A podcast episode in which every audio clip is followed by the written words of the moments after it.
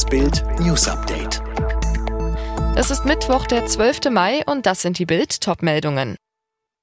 Terrorkrieg gegen Israel. Martin Semmelrogge sauer auf Mickey Beisenherz. Verschärfung des Klimaschutzgesetzes soll heute auf den Weg gebracht werden. Zwei Tage und mehr als 700 Raketen. Israel unter Dauerbeschuss aus dem Gazastreifen. Ein Land in Angst. Und die Palästinenser feiern ihren Terrorkrieg als größtes Trommelfeuer aller Zeiten. Dienstagnachmittag in der Küstenstadt Ashkelon, zehn Kilometer nördlich vom Gazastreifen. Zwei Rentnerinnen werden vom Einschlag einer Rakete getötet, Dutzende Bewohner teils schwer verletzt. Auch in Aschdod, 30 Kilometer vom Gazastreifen, schrillen Warnsirenen. Raketenalarm. Den Menschen bleiben nur maximal 60 Sekunden, um aus ihren Wohnungen in Keller und Bunker zu stürmen. Am Abend wieder massiver Raketenbeschuss auf Tel Aviv. Über 130 Raketen werden innerhalb von fünf Minuten abgefeuert. Der Schutzschirm Iron Dome zerstört die meisten Geschosse in der Luft. FDP-Außenpolitiker Alexander Graf Lambsdorff bei Bild Live. Bin Gott froh, dass der Iron Dome so viele Geschosse abfängt. Der Terrorkrieg muss enden. Schauspieler Martin Semmelrogge ist sauer auf Moderator Miki Beisenherz. Grund? Erst im Internet und dann per Gastbeitrag in der Süddeutschen Zeitung suggeriert der TV-Mann, er habe seine Corona-Erkrankung Semmelrogge zu verdanken.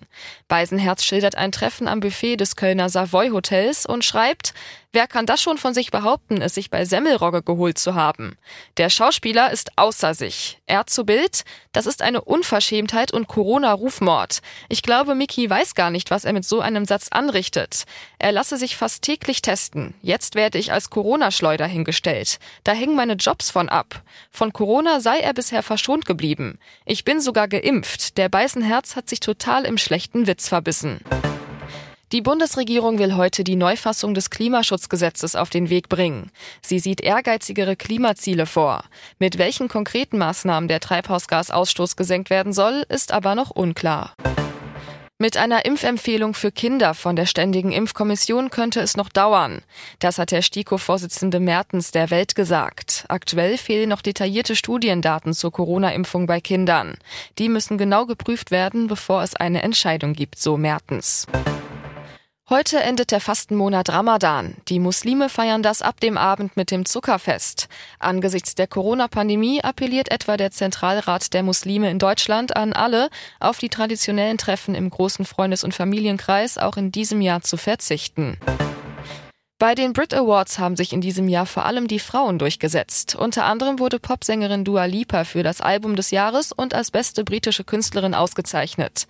Beste Newcomerin wurde Arlo Parks, beste britische Band das Frauentrio Little Mix. DFB-Präsident Fritz Keller hat seinen Rücktritt angeboten. Das teilte der Deutsche Fußballbund am Abend mit. Keller hatte DFB-Vize Koch mit einem Nazi-Richter verglichen. Daraufhin gab es massive Kritik gegen Keller. Auch viele Regional- und Landesverbände forderten seinen Rücktritt. Alle weiteren News und die neuesten Entwicklungen zu den Top-Themen gibt's jetzt und rund um die Uhr online auf Bild.de.